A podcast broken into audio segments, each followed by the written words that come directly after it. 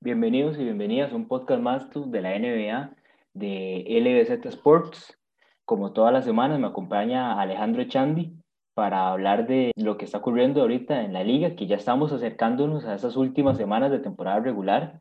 Hablando de, de fechas específicas, en dos semanas ya estaríamos teniendo ese Playing Tournament, un mecanismo bastante nuevo implementado recientemente por la NBA que trae cosas bastante interesantes. Sí, hola David, vamos a repasar otra semana de NBA, un poco igual que la, la semana pasada, que vemos que se van acomodando los equipos en, en la tabla de posiciones. Vemos que, como dice David, ya va a empezar el, el Play Tournament, un torneo que en realidad yo siento que va a llamarle mucho la atención de, de los aficionados de la NBA y es un buen momento para, en pandemia, que aprovechen para ver los partidos, porque se van a poner bonitos en un torneo que, como habíamos dicho la vez pasada, todo puede pasar. LBZ Sports. LBZ Sports. Alejandro, antes de todo, eh, escuchando el, el, podcast de ustedes de la Champions y escuchando a Luis de por qué las, hace unas semanas no tuvimos podcast de Champions, de cuartos de, de, cuartos de final, eh, bueno, ahí él, él da sus, sus, razones de por qué se, no hubo publicación y yo creo que también aquí podríamos, podríamos decir que en, en los próximos días vamos a estar abriendo un, uno de esos llamados GoFundMe para ver si a Alejandro le compramos una computadora que aguante, que aguante las aplicaciones y pueda, y, y pueda editar ya los audios para poder, para poder subirlos.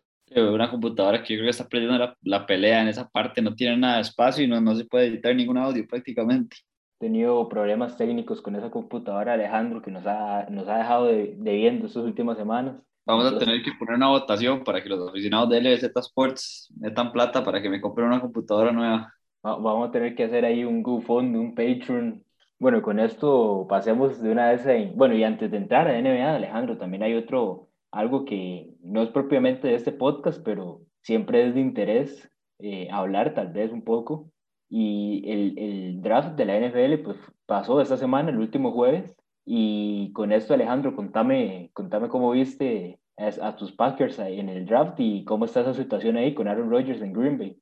Bueno, una situación complicadísima, vemos que Aaron Rodgers dijo que quería irse, en realidad que no está contento, una relación que, que de hace ratos anda de caída en, en la NFL, una relación que sabemos que Aaron Rodgers es un personaje bastante complicado, pero que nadie duda de él del talento que tiene. Entonces, por esa parte no me gustaría que se fuera al equipo, pero hay que ver qué pasa. Vemos que los, los Packers, bueno, se, se cumplía prácticamente que un año desde que los Packers en la primera ronda le dieron a Jordan Love, que se supone que era el, el reemplazo de Aaron Rodgers. Entonces, por eso yo creo que Aaron Rodgers tenía esa, esa, esa herida fresca y sacó esas declaraciones que afectaron mucho a la organización, pero un equipo que draftea un cornerback que se ve vacilón y otra vez en la primera ronda no le dan ninguna otra nueva arma. Entonces yo creo que por esa parte debe ser todavía más molesto Aaron Rodgers. Hay algo que destacar en el caso de los, de los quarterbacks y los Green Bay Packers y algo bastante interesante, que los últimos, digamos, los tres quarterbacks que más tiempo han estado con la franquicia, Brett Favre, que pues fue el antiguo, eh, digamos que fue el predecesor de Aaron Rodgers en Green Bay,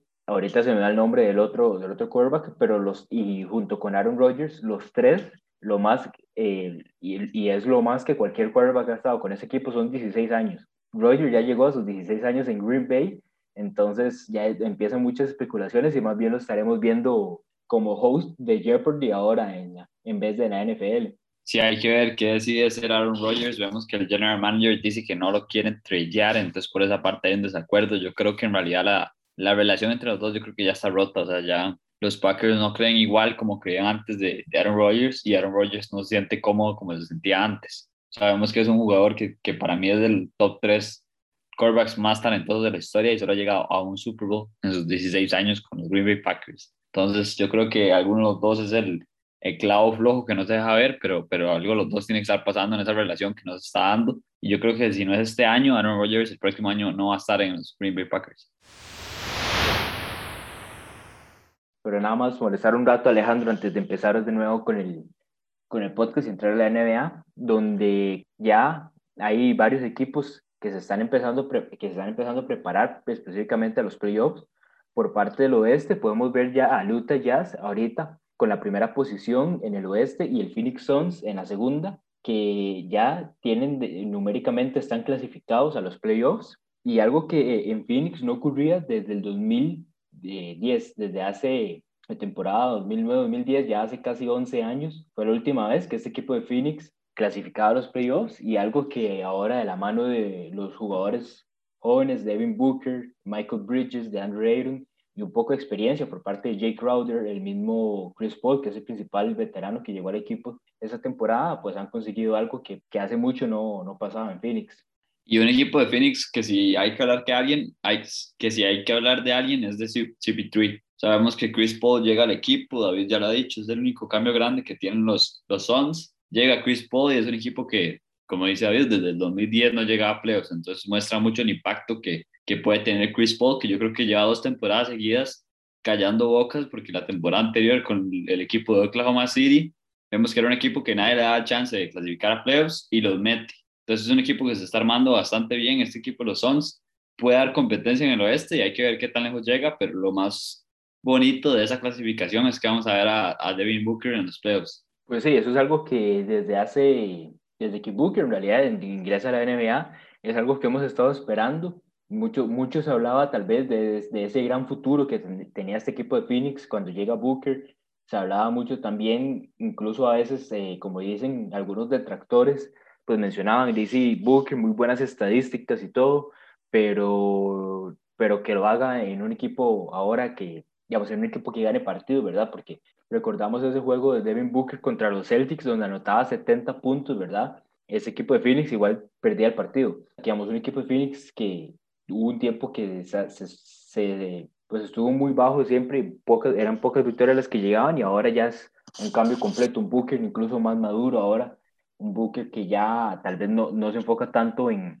simplemente anotar, sino también, y con la ayuda de Chris Paul, de meter a sus compañeros también en la dinámica de, de la ofensiva. Sí, un equipo de, de, los Suns que vemos que en, cuando clasificaron, la última vez que clasificaron en el 2010, era un equipo bastante diferente, comandado por Steve Nash, y que tenía Stoudemire y jugadores interesantes. Yo creo que ese, ese, equipo se parece mucho a ese de los Suns.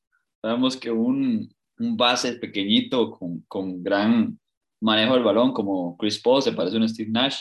Y entonces la diferencia yo creo que este equipo que tiene los Suns de, de, que es mejor que, es, que el equipo del 2010 es que tiene a Devin Booker. Yo creo que Devin Booker es el jugador para tomar esos tiros importantes. Como dice David, ya anotó en un partido 70 puntos.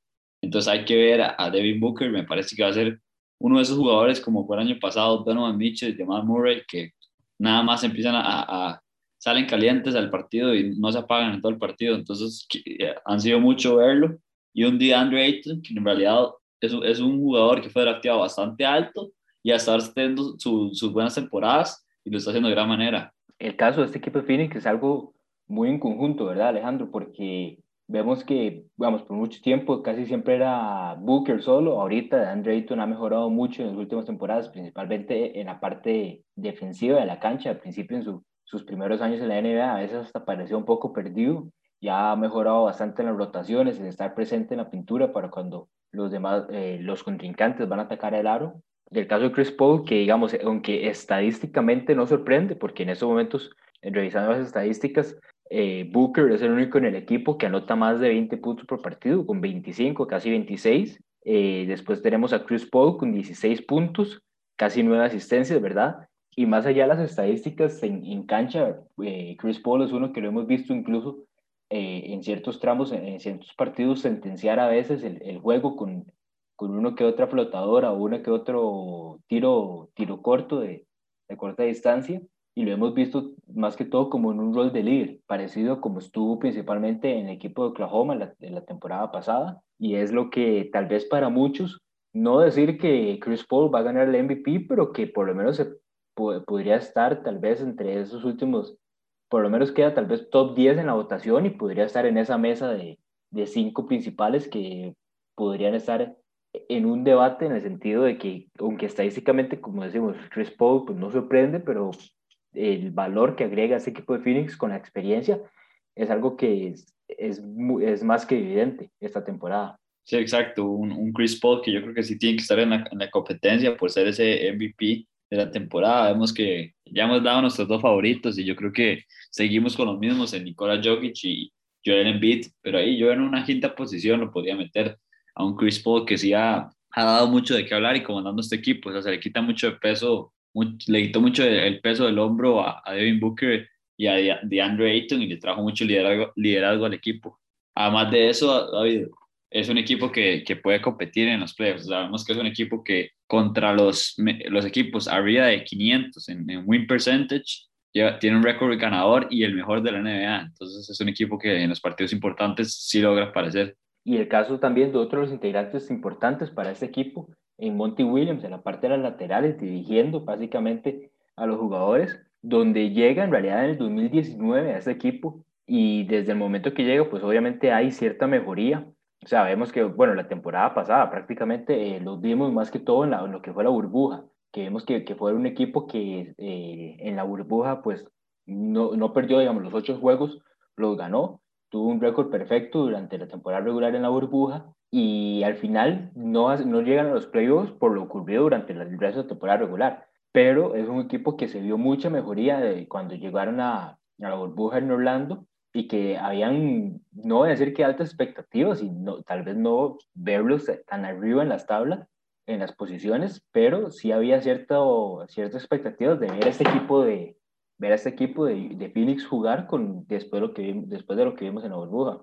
Unos Phoenix Suns que en la burbuja yo creo que es el equipo que, que mejor jugó en realidad, sabemos que tuvo una racha bastante larga, no logra meterse a playoffs, pero sí, se esperaba mucho este equipo y ya cuando consiguen a, a CP3 yo esperaba que estuvieran en playoffs, la verdad, sí, sí creía que iban a estar en un sexto lugar, pero yo no los veía en un, en un top 3 jamás de la división del, del oeste y peleando por ese primero ahorita con el equipo Utah Jazz. Entonces, no sé, me parece que sí sorprendió este equipo.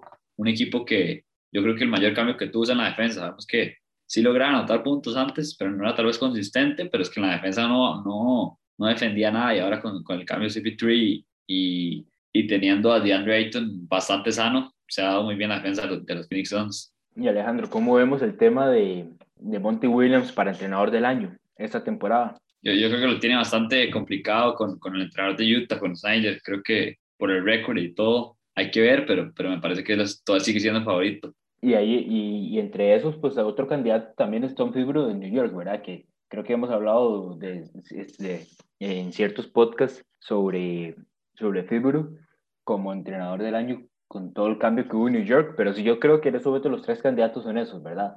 Monty Williams, Quinn Snyder y Tom Fibro, pero hay que ver la temporada, al cierre de la temporada final, porque nos decantamos y todo. Yo son los tres que yo tendría. Y viendo tal vez la parte de lo que mencionaba Alejandro, en estos momentos, en cuanto a lo que es el, defensive rating que habla Alejandro, eh, ese equipo de, de, Phoenix pues está en el top 5, por debajo de los Lakers, Filadelfia, Utah, New York. Eh, tres equipos que son contendientes y tres equipos que tienen, eh, digamos, esa, esa filosofía de la defensa muy integrada a su, en, en sus sistemas de juego. Sí, exactamente, una defensa que, que se ha acoplado bastante bien. Vemos que, que, el equipo de Nueva York también es un equipo que ha ido para arriba completamente, superado las expectativas de, de los dos, yo creo que bastantes aficionados. Y el equipo de Utah también, es que son tres equipos que en realidad han superado las expectativas y se han plantado bastante bien. Vemos el equipo de, de los Knicks que sigue yéndose para arriba. Hay que ver qué tanto puede competir en playoffs, pero yo creo que es un log que alguno de esos, de esos tres entrenadores quede como el entrenador del año. Y con esto, Alejandro, hablemos un poco tal vez de esta primera, de, de este primer lugar en, en, lo que es el, en el defensive rating con los, los, Lakers, unos Lakers que en estos momentos pues están jugando contra los Toronto Raptors, pero unos Lakers que ya recuperaron a LeBron, ya recuperaron a Anthony Davis y ya están empezando a trabajar en, en, en cómo van a jugar de cara a los playoffs, ahora que ya pues sus dos principales figuras están sanos. Sí, unos Lakers que, por ejemplo, no tenían, no tenido antes de esta recuperación de LeBron James, no habían tenido Anthony Davis, LeBron James y Andrew Drummond, que es un jugador importante en la cancha juntos. Pero hay que ver cómo, cómo se ven estos tres grandes, cómo hacer la alineación que quiere jugar estos Lakers con Drummond y Anthony Davis compartiendo cancha. Entonces va a estar bastante interesante. Y yo creo que es una gran noticia para los Lakers que vuelva LeBron James, porque lo habíamos dicho. Este equipo sin el Ray le está costando y se está yendo para abajo de la, de la clasificación Vemos que lograron mantenerse de sextos, empatados con el equipo de Dallas Mavericks. Deberían de pasarle, pero yo creo que ya no alcanzan a los Clippers. Recientemente cayeron a la sexta posición, están ahí bastante igualados con Dallas, están a medio partido de Portland, que Portland está en, en este momento el séptimo, en el séptimo lugar. Y como mencionas, los Clippers, ahorita la diferencia entre los Clippers y los Lakers son de seis partidos de diferencia en victorias.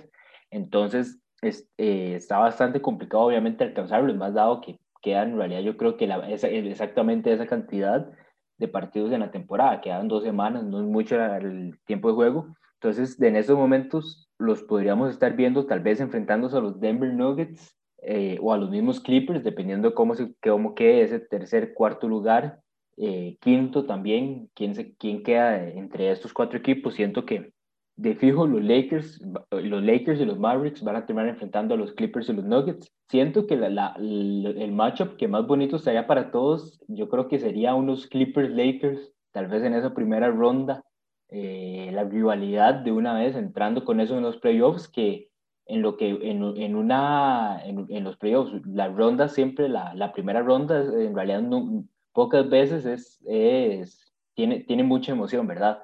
Casi siempre los mejores equipos Siempre los partidos de medio son como los más emocionantes, pero entrar de una vez con unos Lakers Clippers en la primera ronda, yo creo que sería una de las mejores series que podríamos ver. Más sabiendo la situación que se vivió el año pasado, sabemos que los Clippers pegan un Ras Bust, se esperaba que los Clippers llegaran a la final de la conferencia y que enfrentaran a los Lakers. Y además de eso, yo creo que los Clippers partían como favoritos contra los Lakers en una posible final del oeste.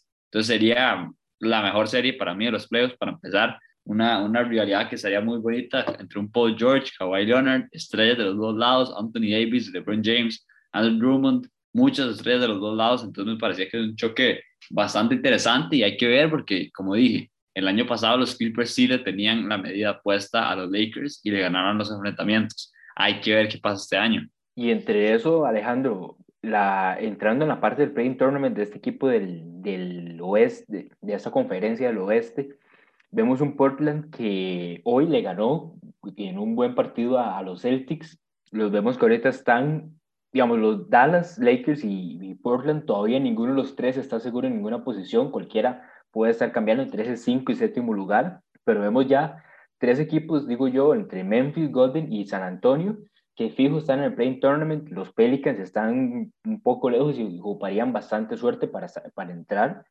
Entonces podríamos estar viendo a este equipo que de ser, de ser vos, digamos, Dallas, los Lakers o Portland, ¿cuál de esos tres equipos sería tal vez el que, el que, el que menos te gustaría ver en ese playing tournament?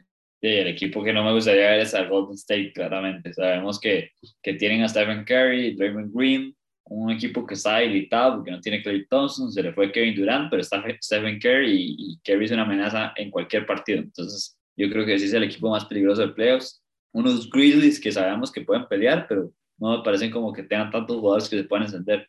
En el caso de los Lakers, como bien dice Alejandro, tal vez los Warriors serían el que más miedo me daría. En el caso de los Dallas y Portland, y personalmente, de entre los tres, Memphis es uno que, por, por, contar, por contar anécdotas, casi siempre que le apuesto en contra a Memphis cuando no es favorito, eh, termino perdiendo la apuesta. Entonces es algo que Memphis pareciera que cuando, cuando juegan como underdogs, termina con la victoria. Entonces es algo que al, momento está en el Playing Tournament. Memphis siento que también puede ser uno de los equipos peligrosos, más que ahí la gran duda todavía sigue siendo tal vez un Jaren Jackson que ha estado inconstante eh, con el tema de lesiones esta temporada. Y lo recordamos que la temporada pasada en la burbuja salió eh, en medio de, de, la parte de la, para, antes de cerrar con la temporada regular, salió con una lesión y en parte de ahí fue donde se cayó este equipo de Memphis. Entonces esta temporada Jaren Jackson es como tal vez la gran incógnita por parte de este equipo, que es un equipo muy joven y que todas las temporadas sobrepasa las expectativas. Sí, un equipo que vemos que está comandado por Jan El año pasado, hemos hablado del año pasado que, que estaban prácticamente listos para playoffs, pasa todo lo del COVID, renuevan la temporada y en esos partidos que les dan para, para terminar la temporada en la burbuja, el equipo de Memphis le costó muchísimo y queda fuera. Entonces, por esa parte, sí, sí, sí debe tener un chip en el shoulder el equipo de Memphis, en especial de Morant, para, para, estos, para estos playoffs. Ahora, pasemos un, un, lado, un poco al, al, otro lado, al lado del este. O sea, es, vemos que la conferencia del este, los dos equipos embrachados son los New York Knicks, que han ganado nueve de los últimos diez partidos, y el equipo de los Washington Wizards, comandados por Russell Westbrook, que ha ganado 8 de los últimos 10. Por el lado de los Knicks, nada que decir, nada más, nada más aplaudirle a este equipo que lo está haciendo de gran manera, comandado por Julius Randle, acompañado por diferentes estrellas jóvenes, como lo son eh, Noel, que está siendo gran, una, un gran jugador de la posición de centro, un jugador en RJ Barrett, que ha pegado un salto enorme de la temporada pasada, Emmanuel Quickly, eh, Reggie Bullock, o sea, tiene muchos jugadores que pueden cumplir roles específicos, pero yo creo que la base claramente es Julius Randle, que lo está haciendo de gran manera. Como bien decís, y el caso de, de R.J. Barrett es uno de los que más resalta, viendo los números de la temporada pasada la anterior, en primera instancia tal vez no, no, no se nota tanto eh, esa, esa diferencia, eh, principalmente en las estadísticas. Vemos la temporada pasada 14 puntos, esta es una, una digamos, eh, crece en 3 puntos, pasa a 17. Lo vemos en cuanto a rebotes, este, asistencias, muy parecido. Mejora mucho, y eso es lo más destacable de RJ Barrett esta temporada. Mejora mucho el porcentaje de triple, pasa de un 32 a un 39%, y el porcentaje de tiros libres de un 61 a un 74%, que incluso los scouts, muchos scouts mencionan que a veces ellos se fijan más en el porcentaje de tiros libres que en el porcentaje de triples cuando evalúan eh, el lanzamiento de un jugador. Y, es, y, y el caso de AJ Barrett, que eh, en, un, en un video en YouTube de la compañía The Ringer, Kevin O'Connor hablaba con Drew Handling, el famoso entrenador de, de, NBA, que ha trabajado con Bradley Beal, con Jason Tatum, y hablaba mucho de, de, esta mejoría por parte de AJ Barrett, que también está trabajando con este mismo entrenador, en el caso del, lanzamiento, que es algo en lo que se enfocaron casi que todo el verano, bueno, casi que todo el, el off-season para entrar a esa temporada y dar un cambio. Sí, un RJ Barrett que lo hemos reconocido por esa etapa en Duke, acompañando a, a Zion Williamson, pero yo creo que Zion siempre le quitó un poco el protagonismo y ya sabemos por qué. O sea, Zion Williamson desde que llegó ha sido una estrella, pero un buen proyecto en los Knicks. O sea, es un jugador que, como dice David, ha creado y mejorado muchísimo el tiro. Este, este año está tirando mucho mejor y además de eso ya sabíamos de las habilidades para crear juego que tienen. O sea, es un, es un shooting guard que tiene bastante punto, pero en su momento puede rebotar, defender y además de eso asiste bastante bien. Entonces me gusta mucho RJ Barrett y me parece un buen dúo ahí con Julius Randle, que están haciendo lo que quieran, los dos izquierdos ahí pueden generar bastantes problemas en esos playoffs. La dinámica de los zurdos y hablemos un poco, Alejandro, bueno, entrando tal vez en la parte del Playing Tournament, como mencionabas con los Washington Wizards, que de momento tenemos a los Boston Celtics en séptimo lugar, Miami con la victoria de hoy a Charlotte por más de 20 puntos, eh, logramos avanzar a esa sexta posición y como yo creo que en, algunos de los podcasts pasados mencionábamos, en estos momentos pues ya por lo menos estamos fuera del Playing Tournament y ahorita el objetivo de Miami tiene que ser quitarle a Atlanta ese quinto lugar y tratar de posicionarlos como cuartos o quintos, porque muy honestamente no quiero toparme ni a Milwaukee, ni a Brooklyn, ni a Filadelfia en esa primera ronda. Dámelos en segunda, por lo menos déjame, por lo menos déjame ganarle a, a New York, pero a esos tres no me los quiero topar. Entonces, eh, Miami ya en sexta posición, estamos muy cerca de Atlanta en quintos, también de New York en cuartos, pero viendo el Playing Tournament está Boston séptimo, octavo Charlotte, que ya ahora acaba de recuperar a la Melo Ball. Gordon Hayward debería estar regresando también eh, en los tal vez en la próxima semana, unos Indiana Pacers que están ahí, yo diría que ah, de cierta forma en picada, tienen varias lesiones, Miles Turner, TJ, eh, Warren, hay varios jugadores lesionados. Y Sabonis que acaba de volver. Sabonis acaba de regresar, eh, recientemente pues tuvo un triple doble en solo la primera mitad, y también vemos a unos Washington Wizards que siento yo es el más peligroso de ahí, y el que, el que más en alzada va en, ese, en, en esas últimas posiciones del, del, este. Sí, un equipo de los Chicago Bulls que vemos que se le, se, bueno, no se lesiona, pero no puede estar activo Zach Lavin por el protocolo de, de COVID y le tocó el peor momento a Chicago Bulls porque era apenas hicieron el trade de Nikola Vucevic, un jugador que llegó a aportarle muchísimo al equipo y no está Zach Lavin, entonces al equipo de los Bulls le está costando y yo creo que se va a terminar quedando prácticamente fuera o a penitas de ese playing tournament, pero un equipo de los Bulls que va, va en picada el Toronto Raptors, que yo creo que ya está fuera, entonces sí, yo creo que estaría entrando esos Wizards a competir y hay que ver. También el equipo Miami tiene que tener cuidado porque Boston está bastante parejo también. Y un poco hablando más de los Washington Wizards, aquí viendo un poco el, el rating defensivo, vemos a los Wizards colocados de terceros en el mes de abril, o sea, un equipo que, que ha basado su cambio en mejorar la defensa y ha, ya ha tenido mejores resultados. Además de eso, una buena defensa con la combinación de un Russell Westbrook encendidísimo, yo creo que sí le va a dar para ese equipo de, de Wizards para entrar y, va a estar interesante porque ya lo hemos dicho, dos jugadores que en cualquier momento ponen muchos puntos. Y eso es lo principal, Alejandro, porque si recordamos tal vez ese arranque de temporada, los Wizards era uno de los equipos que, que siempre que hablábamos de que a menos de que anotaran 130 puntos por partido, no iban a ganar, los, no iban, a, no iban a, a, tener victorias de forma constante. Los vemos en el mes de enero, que estaban en las últimas tres posiciones en el defensive rating. O sea, eran de, era de los peores equipos defensivos y un cambio completo ahora, como mencionas en el mes de abril, que más bien ahora son de los mejores equipos defensivos. Una mejoría que es que bastante positiva y conveniente en el momento en el que se está dando, ¿verdad? Justo en ese cierre de temporada para que este equipo, los Wizards, pues empiece a meterse en esas posiciones de Playing Tournament. Sí, los Wizards que vemos que van para arriba últimamente han ido a la alza, vemos empezando el mes de abril, pero les costó bastante empezar la temporada, bastantes lesiones, hemos hablado repetidamente un poco de eso, de cómo les han afectado las lesiones, Thomas Bryant empezando la temporada, Rui Hachimura que ha estado en activo y activo, pero Russell Westbrook ha encontrado el camino para este equipo y los está liderando.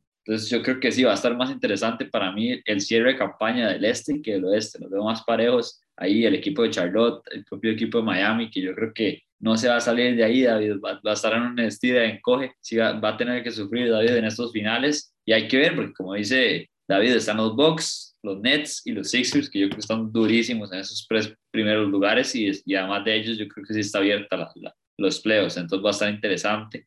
Eh, en esos momentos hay en realidad varios ahí que, que hablabas de una vez con, con Miami. En estos momentos hay, hay varios enfrentamientos importantes. Venimos en realidad de, una, de dos victorias, una contra Cleveland, hoy contra los Charlotte Hornets, ¿verdad? Se viene los Dallas Mavericks, uno Minnesota Timberwolves, ¿verdad? Que ya están fuera de, de contención en playoffs. Y, se y yo creo que los dos de los más importantes partidos en este cierre, en este, en este cierre que son contra los Boston Celtics de hoy en 8, el domingo 9 y el martes 11. Siento que hablando tal vez de Miami, de un poco de Miami, es en ese momento, yo creo que esos dos partidos, y no solo para Miami, para Boston también. Si Boston también quiere alejarse y quiere y no estar en ese play tournament, pues Boston va, va necesitado de esos dos partidos, Miami va necesitado de esos dos partidos. Entonces, vemos que, como, como entonces vemos que ahí la pelea va a estar bastante entretenida eh, viendo, vemos que tal vez en este momento por, por ese lado del este y esos tres equipos de los que mencionábamos, Boston ahorita, de los partidos que le queda, pues eh, es uno de los que tiene tal vez el, el, el, calendario más fácil. Después tenemos a Charlotte un poco, más, un poco más arriba y en realidad Miami es el que aparece de entre esos tres equipos con uno de los, de los, de los calendarios más fuertes, con Filadelfia, Milwaukee, de Dallas, Boston, Boston y después los, los, dos, por así decirlo, fáciles, pero que al final, y como dicen, los partidos tienen que jugarse, Detroit y Minnesota.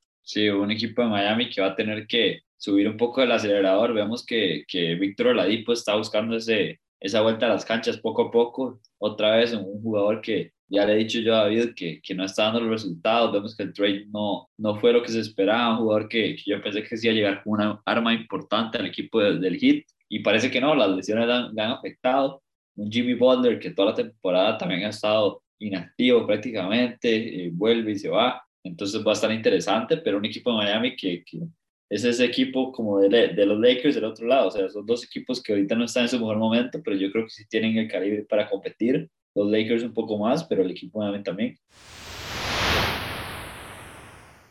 Ahora, David, vamos con una, una, parte bastante interesante del podcast. Últimamente nos está gustando bastante porque creamos controversia, hablamos de unos jugadores que están destacándose. Podemos hablar del jugador de la semana y en este caso va a ser el jugador de la semana positivo. Nuestro jugador favorito de la semana que tuvo los mejores puntos y que ayudó a su equipo a tener un récord positivo.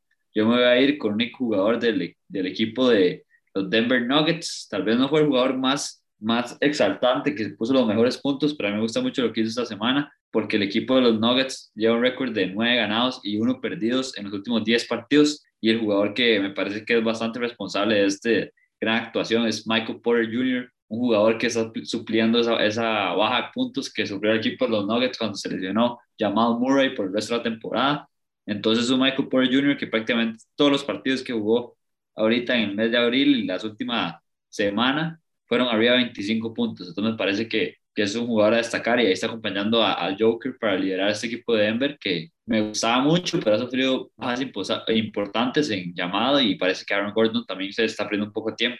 Voy yo con mi jugador de la semana y aquí voy a desviarme porque no es, no es ni un equipo que últimamente esté jugando no, no, es un equipo que últimamente esté, que esté llevando varias victorias, tampoco, no es un jugador que tal vez en los tres partidos de la semana en realidad podemos decir que tuvo uno que fue excepcional y voy a mantenerme con los juniors y voy a tener, también mantenerme con el Porter Junior, solo que voy con Kevin por parte de los Houston Rockets, que en lo que fue el partido del miércoles contra los Milwaukee Bucks, en el que Houston terminó ganando, anotando casi 140, un poco más de 140 puntos. Porter Jr. sale con 50 puntos anotados, 11 asistencias, anotando 9 triples de 15 que lanzó y con un gran partido que da, cierto, ciertos indicios tal vez de lo que, de lo que este equipo de, de Houston consiguió en, este, en Kevin Porter Jr. cuando lo, lo trajeron al equipo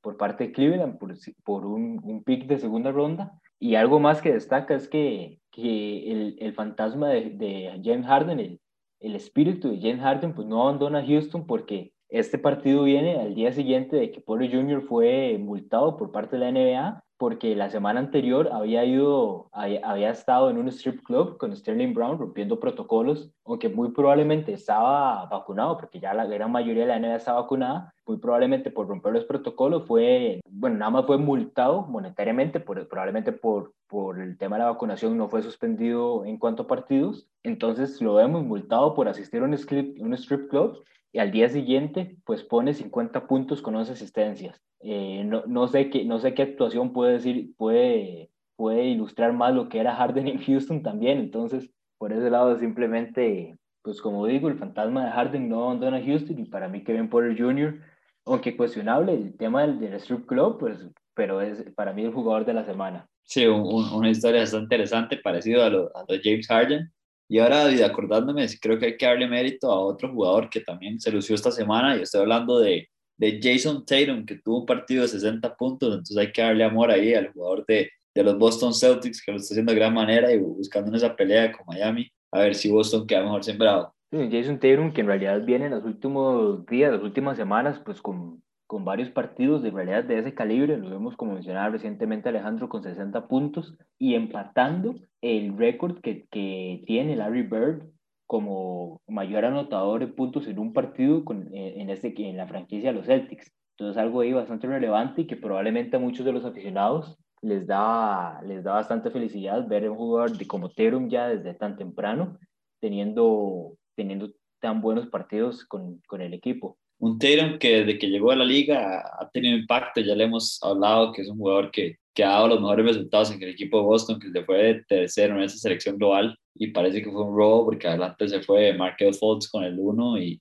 y Lonzo con el 2, entonces yo creo que Tatum claramente ha sido el mejor del draft en este momento y es, y es el líder del equipo de Boston. Yo creo que con esto llegamos al cierre de nuestro podcast. Les recuerdo seguirnos en redes sociales, en Facebook, Instagram y Twitter como LZ Sports. Actualmente estamos subiendo bastante contenido. Próxima semana vuelve la, la vuelta de la Champions, entonces va a haber podcast para que se queden bastante activos. Ah, bueno, y David, antes que se me olvide, nada más voy a comentar un segundo lo del fantasy de la NBA. David terminó clasificando, voy a tirar de una vez, le ganó a mi primo y lo sacó, mi primo que era uno de los favoritos que tenía James Harden y Nikola Jokic, se le lesiona a Harden y no pudo con Joel Embiid. Entonces David pasa, yo me quedé en la primera ronda, me tocó bailar con la más fea y no pude, entonces David representando a LZ Sports y a ver si se puede llevar el campeonato. Paso y en estos momentos, eh, hoy que es domingo, entonces termina también lo que vendría a ser el, el enfrentamiento. Voy con 1014 puntos en estos momentos, gracias a Alejandro ahí con, con unos cuantos trades que hicimos, más que todo para contrarrestar lo que, lo que hizo el rival,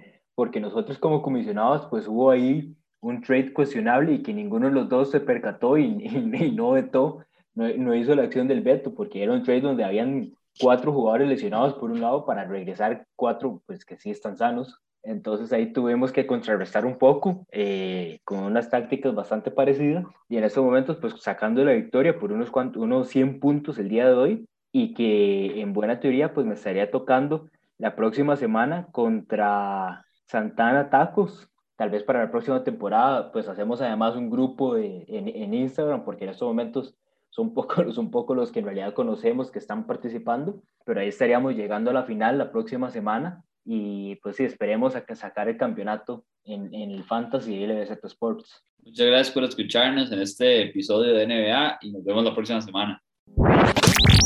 LBZ Sports. LBZ Sports.